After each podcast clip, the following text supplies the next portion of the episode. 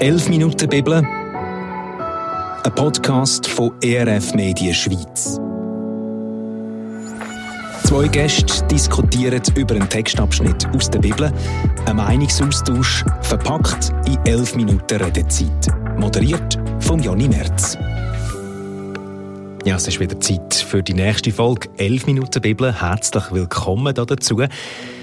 Heute gibt es einen Textabschnitt aus der Bibel, der mich persönlich recht herausfordert. Es geht um die beiden Stichworte Ehrgeiz und Neid und wie wir damit umgehen können, wenn wir immer wieder über diese Themen im Alltag stolpern. Bei mir zu Gast sind der Matt und Rahel Studer, Musiker und Musikerin mit Theologie-Background. Wie immer haben wir alles zu diesen beiden auch in den Shownotes zu dem Podcast. Mit ihnen rede ich über den Textabschnitt aus dem Philipperbrief, Kapitel 2, die Verse 4 bis 5. Weder Neid noch blinder Ehrgeiz sollen euer Handeln bestimmen. Im Gegenteil. Denkt von euch selbst gering und achtet den anderen mehr als euch selbst. Denkt nicht immer zuerst an euch, sondern kümmert und sorgt euch auch um die anderen. Orientiert euch an Jesus Christus. Ich weiß nicht, wie es euch geht, wenn ich jetzt den Text so höre. Mir kommt schon so ein Prinzip entgegen. Also kein Neid, kein blinder Ehrgeiz, sondern Jesus. Das ist so ein das Prinzip. Das klingt kein einfach, oder? Das hast du so gut zusammengefasst. Jetzt müssen wir eigentlich gar nicht darüber reden. Aber es ist doch dann doch nicht so einfach. Oder wie erlebt ihr das? Mhm. Es gibt natürlich immer Momente, wo man fest an sich selber denkt. Gerade in Stresssituationen oder wenn man müde ist. Ähm, ich finde, dann ist es am schwierigsten, das mhm. umzusetzen. Ja, vor allem dann ist ja meistens, wenn du im Stress bist oder müde, hast du ja auch ein Bedürfnis. Äh, und dort finde ich, ist wiederum, geht es dann darum, du musst ja vielleicht schon an dich auch denken, damit du wieder, sag mal, zur Kraft kommst. Und ähm, man darf auch an sich denken, aber nicht immer zuerst an euch. Also du würdest dort das, das Wort immer noch ein bisschen für, also es gibt schon Momente, wo ich auf meine Bedürfnisse schauen Ja, Oder? Das würdest du sagen. Also, und sonst bist du ja für alle anderen nichts mehr nichts, wenn du nur noch müde bist und hungrig und gestresst. Mhm. ist vielleicht wie im Flugzeug, weißt, wenn du das Kind nebenan hast und dann kommt dann die Maske ab, dann heisst es, zuerst musst du die Maske nehmen, bevor du zum Kind kannst geben Nein, Quatsch. Ich, ich glaube, die Bibel ist irgendwie in diesem Punkt völlig realistisch. Also mir, mir ist der, die Epheser-Stelle sind im Epheser 5, wo der, der Paulus schreibt, wir sollen für unsere Frau so sorgen wie für unseren eigenen Körper. Und ähm, das impliziert eigentlich, ich schaue, dass es meinem Körper gut geht. Das ist etwas ganz Normales. Und da geht es nicht darum zu sagen, hey, ich muss jetzt meinen Körper irgendwie missachten oder dem gar nicht Sorge tragen, mhm. sondern mehr, weil du das, oder wie du das schon machst, genau so sollst du für die anderen, aber für deine Frau auch schauen. Ich glaube, es ist beides drin. Und äh, mir ist einfach so, dass das Wort eben von sich selber gering denken entgegenkommt. Also das heißt auch nicht, ich muss mich irgendwie klein machen und schlecht machen. Was, was ist mit dem gering? Ist das, was ist denn gemeint? Da habe ich auch, bin ich auch ein bisschen hängen geblieben und habe gedacht, bin nicht so sicher, äh, wie andere Übersetzungen das äh, würden äh, übersetzen. Mhm. Nicht? Nein, also ich... Also du hast die Lösung. hast du es nachgeschaut? Was ist gemeint mit dem Gring? Jesus ist die Lösung. Nein, ähm, nein ich, ich glaube, äh, also wenn wir jetzt uns an Jesus orientieren, Jesus ist ja Gottes Sohn gewesen und er ist auf die Welt, er hat sich erniedrigt. Aber das heißt ja, er ist immer noch Gottes Sohn gewesen. Sagt die, die Philipper zwei Stellen aus.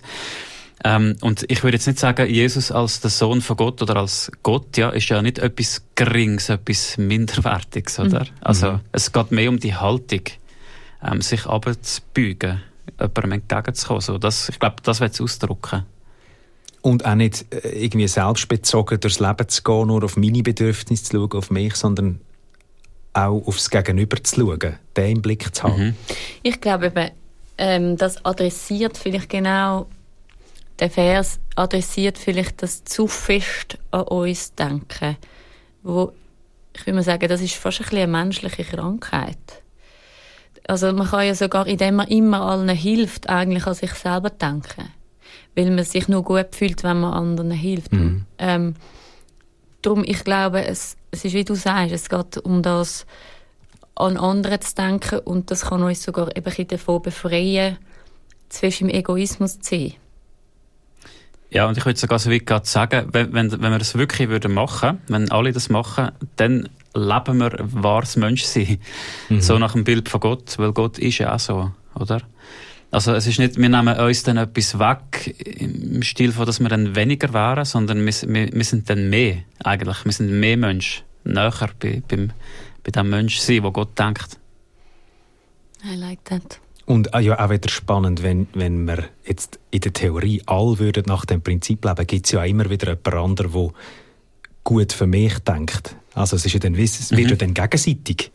Genau, es kommt Oder etwas zurück. So, ja. ja. Genau. Finde ich auch noch spannend an dem. Wenn wir es noch geschwind einbetten in, in den Kontext hinein, wo, wo die Aussage kommt, was, was ist da für ein Kontext? An wer richtet der Paulus die, die Aussage? Also der Paulus schreibt dass die Philipper Gemeinde, das ist eine Gemeinde in Philippi oder einfach Christen in Philippi. Und äh, wie es halt so häufig ist, die haben auch Streitigkeiten, sie haben Zwists. Es geht also ein bisschen um die Frage, ähm, genau, äh, wie, können wir uns, wie können wir Einheit leben? Mhm. Und ja, in so eine Situation schreibt der Paulus und setzt dann eben mega hoch an, eigentlich mit, mit Christus, dem Sohn von Gott, der äh, quasi seinen himmlischen Platz verlässt und auf die Welt kommt. Also ich finde es Genau. Ich finde es noch spannend, wie er das macht. Also er sagt schon, hey, ihr seid so und so, er ist am Boden von der Realität und geht auf die Streitigkeiten ein, aber dann setzt er extrem hoch an und sagt dann eben genau so, dem sollt ihr euch orientieren. Und es, es ist ja genau, es geht um Ehrgeiz und ich will besser sein als der andere, ich will es besser machen als der andere und ich kann mir auch vorstellen, ich weiß jetzt nicht genau, was für Streitigkeiten in Philippi sind, aber dass man einfach so eine Art Geltung gesucht hat, das kommt ja immer schnell. Also jetzt in einer Gemeinde auch. Wer ist der, der das und das machen kann? Mhm. Wer hat am meisten Platz vor den anderen? Oder ja. Aber er, eben, das, was du vorhin gesagt hast, Matt, oder? Er, er haut da schon einen recht hohen Maßstab rein. Also hat, mhm. was hast du das Gefühl? Hat der Paulus das als realistisch gesehen, dass man dem kann dass man das wirklich umsetzen kann? Oder ist sich, ist sich eher bewusst gewesen, das ist jetzt einfach mal ein schöner Maßstab? Mhm. Das, ist ja noch, das ist ja eigentlich wirklich krass. Kann man das wirklich umsetzen? Mhm. Ja, ich, ich glaube, wie an vielen Stellen beim Paulus oder an anderen Orten im Neuen Testament gibt es ja das Ideal oder so der, sag jetzt mal, eben das Vorbild von Jesus und dann gleichzeitig aber auch immer wieder äh, der Bezug zu der Realität. Nein, wir schaffen es eigentlich nicht. Also, mir kommt gerade der Johannesbrief in Sinn, der sagt, wir sollen, wir sollen ja nicht sündigen, aber wenn wir es dann doch machen, dann äh, können, wir, können wir zu Jesus gehen. Und so, es ist wie, ich glaube, die Bibel fordert, oder der Paulus fordert nicht äh, eine perfekte Nachahmung. Ähm, aber indem er das Beispiel so aufzeigt von Jesus, ich glaube, wird er motivieren. Ich glaube, um das geht es ihm. Also, und ich muss ehrlich sagen, mich, mich motiviert das. wenn ich mir Jesus vorstelle, aber der Sohn von Gott, der seinen himmlischen Platz verlässt wegen mir, ähm, das motiviert mich, glaube viel mehr, als wenn mir jemand würde sagen, hey, tu jetzt einfach Regeln 1 und 2 so befolgen, weil das ist halt unser Kodex oder so. Ähm, und also, wieso, motiviert es dich mehr? Ah, weil's, ich weiss wieso. Weil es ja? persönlich Henke, ist. Beziehung, ähm, persönlich. Also Jesus ist wegen ja. mir seinen Ehrenplatz verlassen, zu mir gekommen. Und das ist ja eben so ein Ehrenplatz oder das Schmies, das zu verlassen und sagen, ich helfe jetzt dir.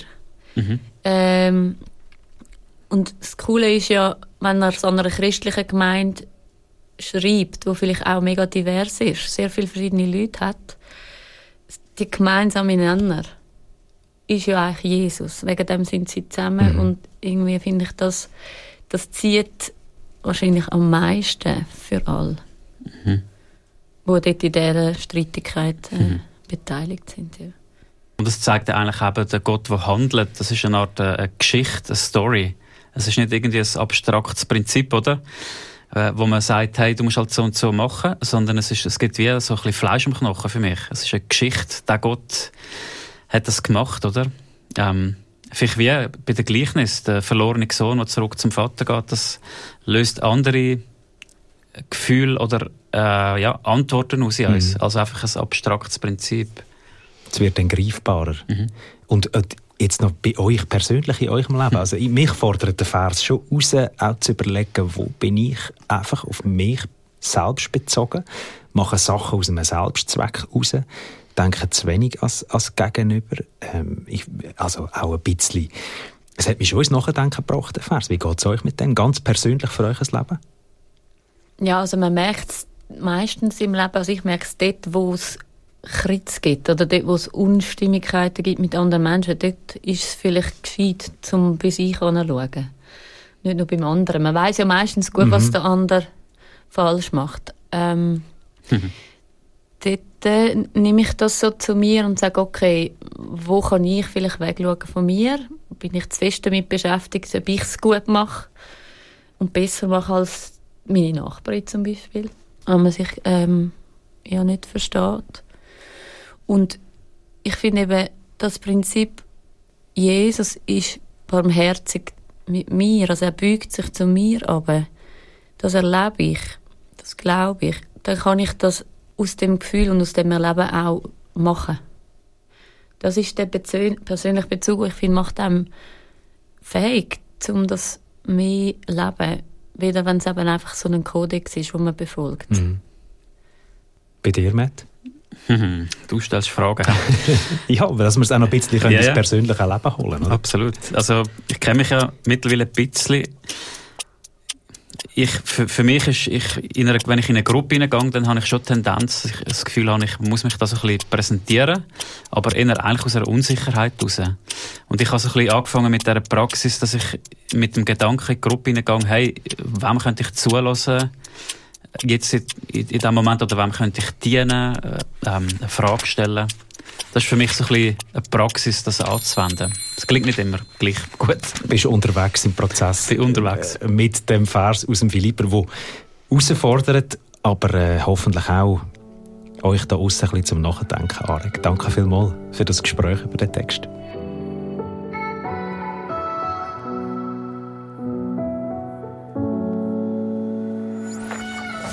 11 Minuten Bibel, ein Podcast produziert von ERF Media Schweiz.